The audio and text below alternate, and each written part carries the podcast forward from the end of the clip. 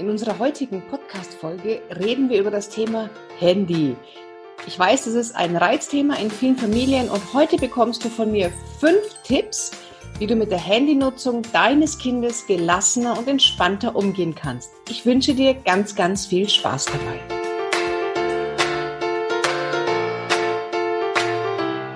Herzlich willkommen beim Pubertät Überlebenstraining Podcast, dem Podcast für alle Eltern mit Kindern ab 10 Jahren. Mein Name ist Kira Liebmann und bei den Pubertät-Überlebenstrainings helfe ich Eltern, die Pubertät ihrer Kinder zu überstehen, ohne dabei wahnsinnig zu werden. Wir waren früher zu Hause vier Mädchen. Alle im Alter von, die jüngste war dann irgendwann zwölf, die älteste war irgendwann 18. Damals gab es noch keine Handys oder irgendwas in der Art. Wir hatten zu Hause genau einen analogen Telefonanschluss mit einem Telefon. Wir hatten schon dieses fortschrittliche, wo man tippen konnte, nicht mehr mit dieser Drehscheibe, die dann so laut zurückgerollt ist wieder. Und wir alle wollten nach der Schule natürlich mit unserer besten Freundin in Kontakt treten, weil, hey, wir haben sie ja schon seit 90 Minuten nicht mehr gesehen. Und da ging jedes Mal der große Run drauf los, wer denn jetzt eigentlich gerade das Telefon hat und wie lang. Und was glaubst du, was los war, wenn eine von uns zu Hause einen Schwarm hatte? Und man hat auf den Anruf dieses Jungen gewartet. Da war die Hölle los. Alle zwei Minuten. Warum musst du so lange telefonieren? Kannst du auflegen? Ich warte auf den, auf den Anruf. Man hat sich überhaupt nicht mal zum Pipi machen getraut, weil man immer gedacht hat, oh, wenn der jetzt anruft, wenn ich auf der Toilette bin. So ging es früher vor vielen, vielen Jahren in einem Vier-Mädels-Haushalt zu. Und meine Eltern haben uns genau die gleichen Dinge gesagt, die wir heute unseren Kindern sagen. Musst du denn schon wieder telefonieren? Könnt ihr denn nicht rausgehen zum Spielen? Was gibt es denn so Wichtiges zu, zu besprechen? Ihr habt euch doch schon in der Schule gesehen, das könnt ihr doch schon morgen sagen. Es gibt doch noch andere Sachen, die wichtig sind als nur das Telefon. Mach doch lieber mal deine Hausaufgaben, statt nur zu telefonieren. Und im Endeffekt, ganz ehrlich, das ist doch genau das Gleiche, was wir heute machen, oder? Es hat sich doch da nicht viel geändert. Und hätten wir Kinder früher ein Handy gehabt, mal ganz ehrlich, wir hätten es genauso benutzt wie unsere Kinder heute. Da bin ich mir ganz sicher, dass jeder von uns früher, als er auch Teenager war, dankbar gewesen wäre, wenn er auch so ein Handy gehabt hätte. Weil es gab es halt damals noch nicht. Aber deswegen finde ich dieses Argument, äh, bei uns gab es es früher auch nicht, dass Eltern sehr häufig sagen, ich erwische mich auch manchmal dabei, das ist überzogen, weil wir hätten es benutzt. Ja, das ist ja genauso wie äh, irgendwann gab es Autos und dann haben die Leute keine Kutsche mehr benutzt. Ja, das ist einfach, man muss sich manchmal einfach auch der Realität stellen, dass sich die Dinge ändern. Jetzt fragen sich viele Eltern, kommen dann zu mir und sagen, du, Kira, ab wann kriegt denn mein Kind ein Handy? Es gibt eine Studie aus 2015, die besagt, dass 84 Prozent aller 12- bis 13-Jährigen ein Handy haben. Ich gehe davon aus, dass es mittlerweile wesentlich höher ist. Wenn du schaust, in den fünften, sechsten Klassen von 20 Schülern haben wahrscheinlich 18 ein Handy. Das stellt uns Eltern vor eine ganz, ganz große Herausforderung. Und der sind wir uns teilweise gar nicht bewusst. Denn wir, du und ich, und alle in unserem Alter mit Kindern im, im Pubertätsalter. Wir sind die erste Elterngeneration, deren Kinder mit den Handys aufwachsen. Wir sind die erste Elterngeneration, die vor diesem Problem steht, verdammt, wie gehe ich mit dem Handy um? Was, was mache ich denn da? Und unser Problem ist, dass wir da keine Referenzwerte haben. Jetzt stell dir mal vor, dein Kind kommt zum Beispiel betrunken nach Hause. So, jetzt warst du entweder selber schon mal betrunken, du kennst jemanden, der betrunken war, oder hast zumindest schon mal einen Film gesehen, wo jemand betrunken war. Das heißt, du kannst irgendwie mit dieser Situation umgehen. Wenn dein Nachwuchs aber mit zwei Akkus in der Hosentasche losrennt, um Pokémons im Park zu suchen, dann haben wir niemanden, den wir fragen können, ob das normal ist.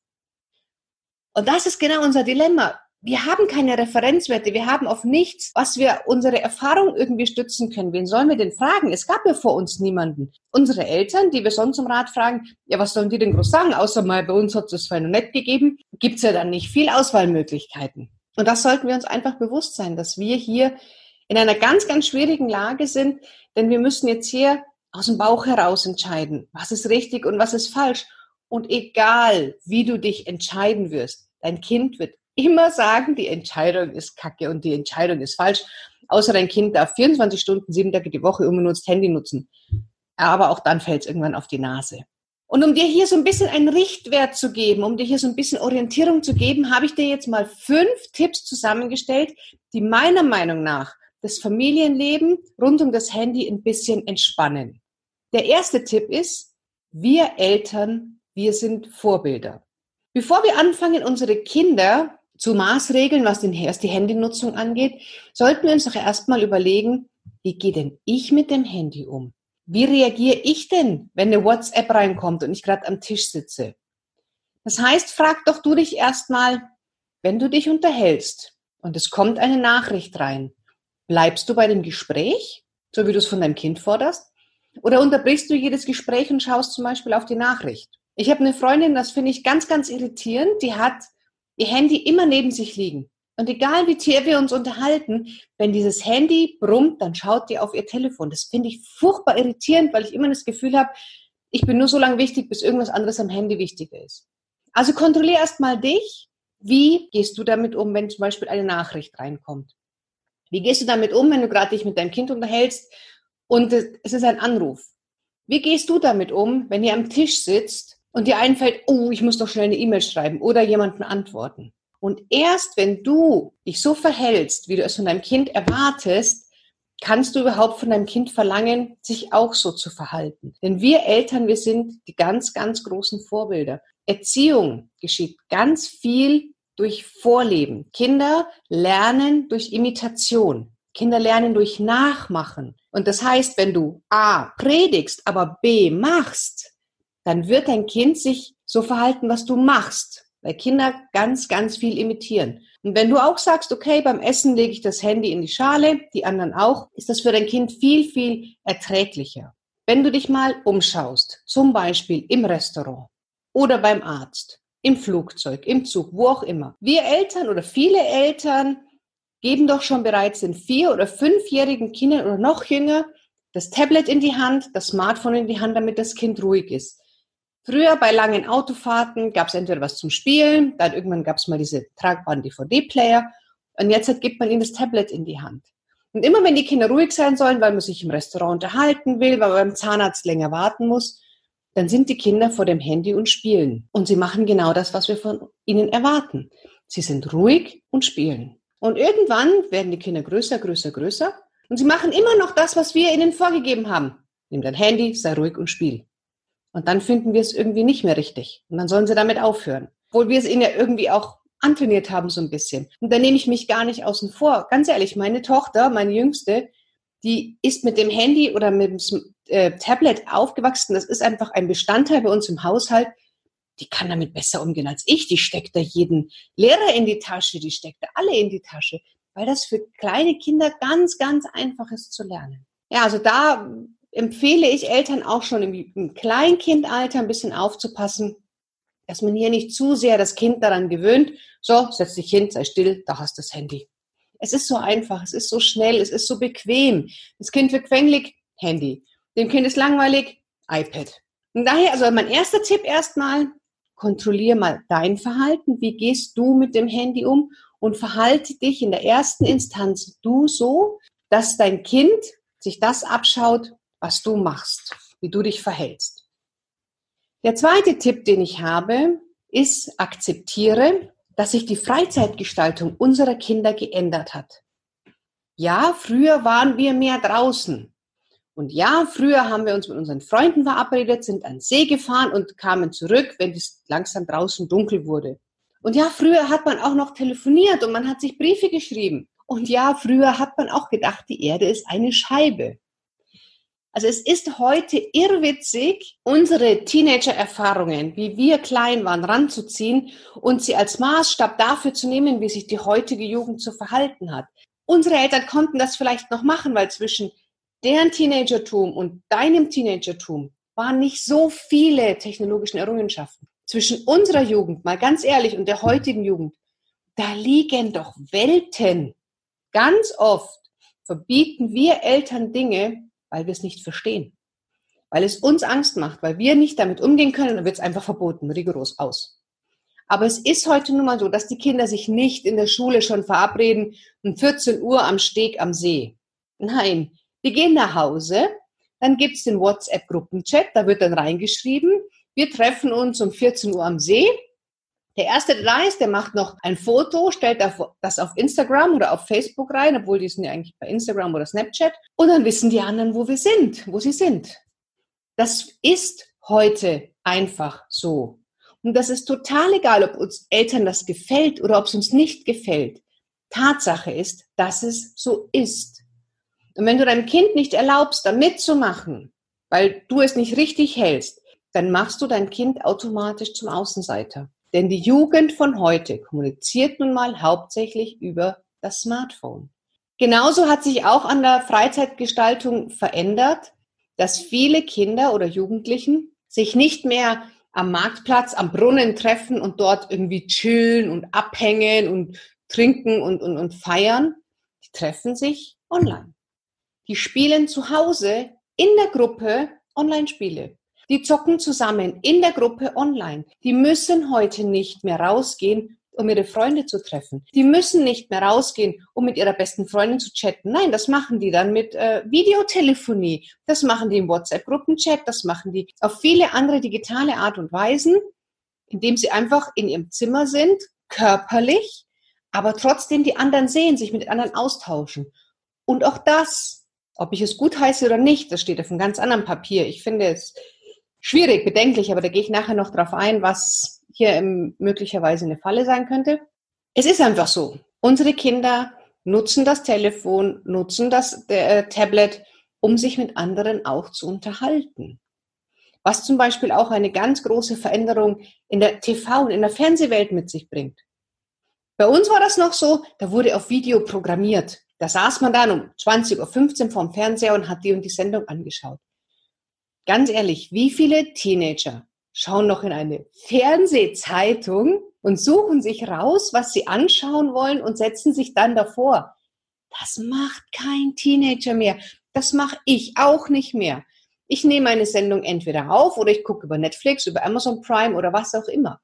Also auch hier hat sich ganz, ganz viel verändert, worauf wir Eltern einfach anfangen sollten zu reagieren. Denn sonst geht es uns irgendwann wie Nokia. Alle anderen laufen davon und wir sind irgendwo ganz unten am Ende der Nahrungskette. Also, zweiter Tipp, akzeptiere, dass sich die Freizeitgestaltung unserer Kinder verändert hat. Den dritten Tipp, den ich dir mitgeben möchte, damit das Leben mit dem Handy und deinem Teenager streitfreier oder entspannter verläuft, nimm deinem Kind aus Strafe nicht das Handy weg. Und wenn, dann nur mal ganz, ganz schlimmen Verstößen. Jetzt sind wir noch mal ehrlich. Es passiert doch ab und an, dass unsere Kinder uns auf die Palme bringen dass die uns zur Weißglut treiben. Dann denke ich mir, ganz unbewusst, das passiert nicht absichtlich. Und jetzt zeige ich es dir und jetzt sage ich dir, wer hier der Stärkere ist, gib mir sofort dein Handy.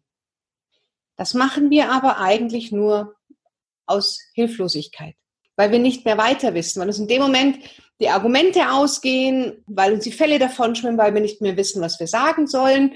Schlagen tun wir nicht, also nehmen wir erstmal das Handy weg, weil da denke ich mir so, jawohl, und jetzt habe ich was gemacht und dem habe ich es jetzt gezeigt.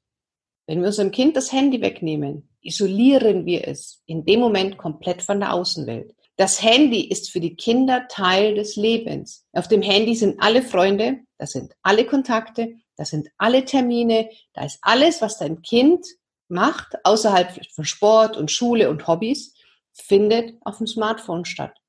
Und in dem Moment, wo du das, deinem Kind das Handy wegnimmst, sperrst du es in die Isolationszelle. Du sperrst dein Kind in Einzelhaft. Und da sollten wir uns vorher wirklich, wirklich gut überlegen. Diese Reaktion und das, was wir unserem Kind antun, wirklich für den Moment gerechtfertigt ist. Ist es wirklich gerechtfertigt, wenn dein Kind sein Zimmer nicht aufgeräumt hat, dass du ihm für drei Stunden sein Handy wegnimmst?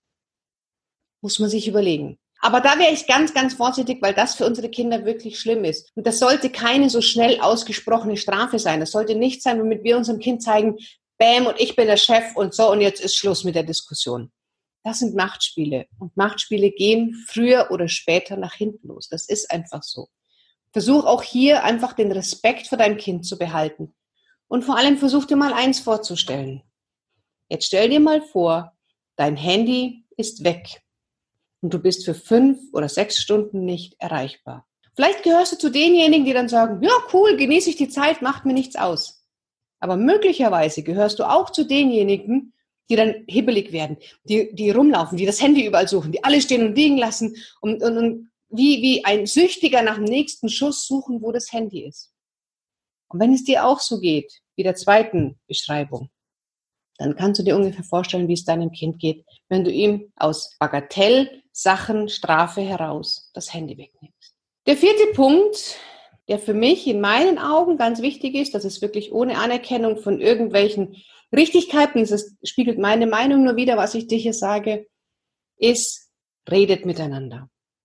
Dadurch, dass die Kinder ganz, ganz viel Zeit so verbringen, mit dem Gesicht vom Display, in eigentlich eine Maschine hineinsprechen, geht ein ganz, ganz wichtiger Faktor verloren. Unsere Kinder verlernen, wie man richtig kommuniziert.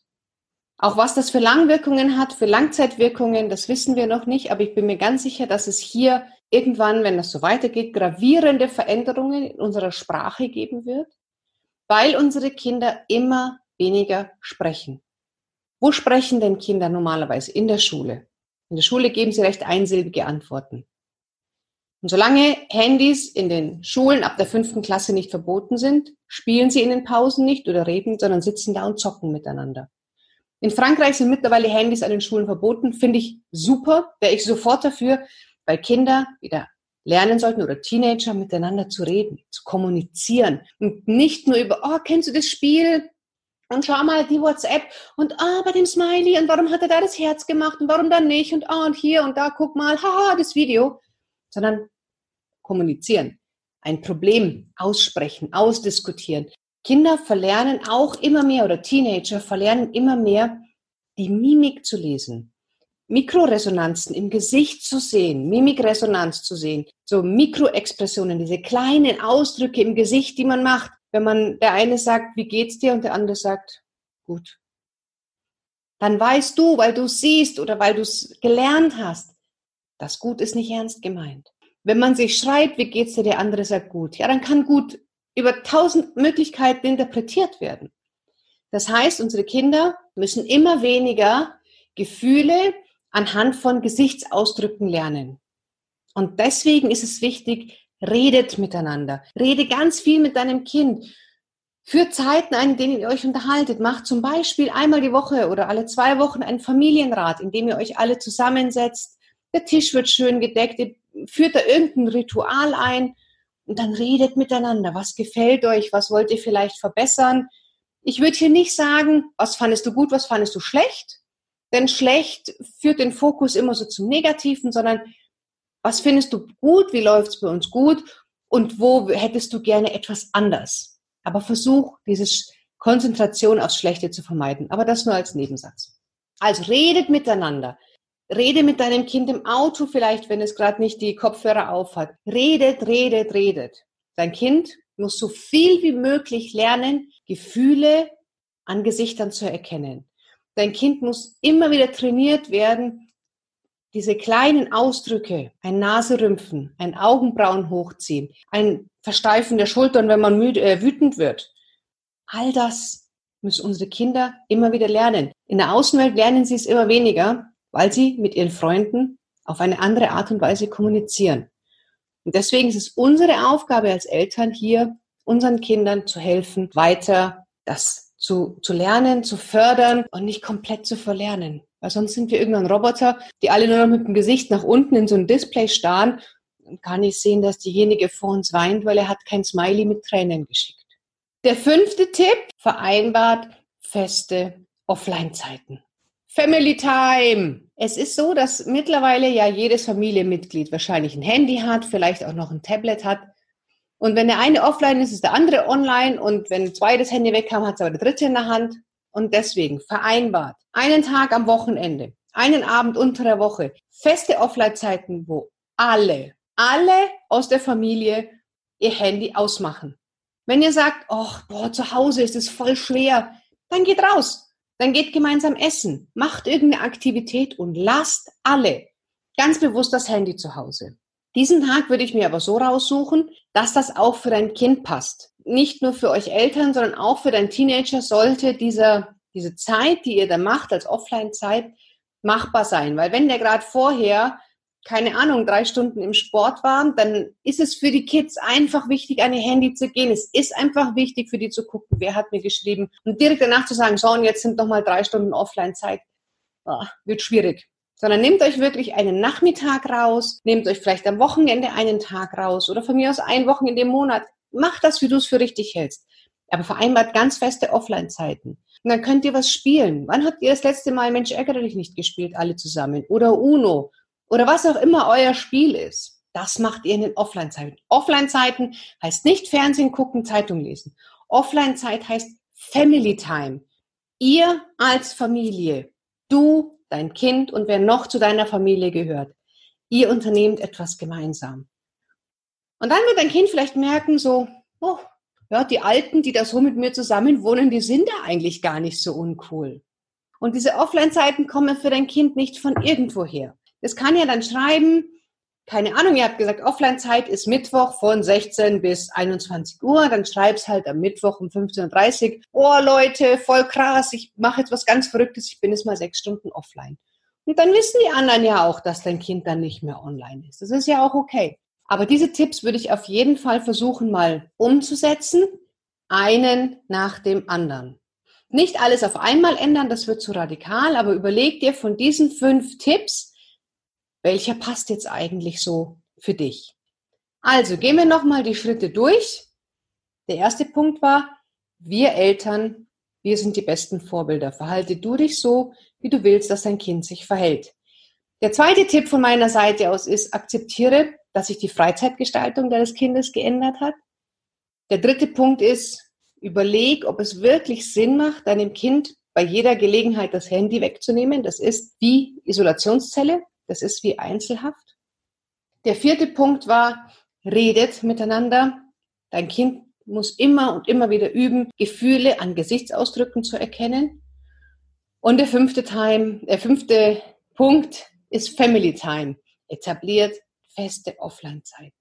Wenn du Fragen dazu hast, dann kannst du das gerne tun auf Facebook oder auf Instagram. Wenn du magst, komm zu mir in die Facebook-Gruppe. Ich bin dort ein bis zweimal die Woche live mit allen möglichen Tipps, mit ganz, ganz spannenden Interviewpartnern. Und ich freue mich, wenn wir in Kontakt bleiben. Wenn dir die Folge gefallen hat, dann bitte, bitte bewerte sie mit einer 5-Sterne-Bewertung auf iTunes. Denn davon leben wir Podcaster, dass unser Podcast gefunden wird und wir ganz, ganz lang für dich weitermachen können. Ich freue mich auf dich. Bis dann, deine Kira.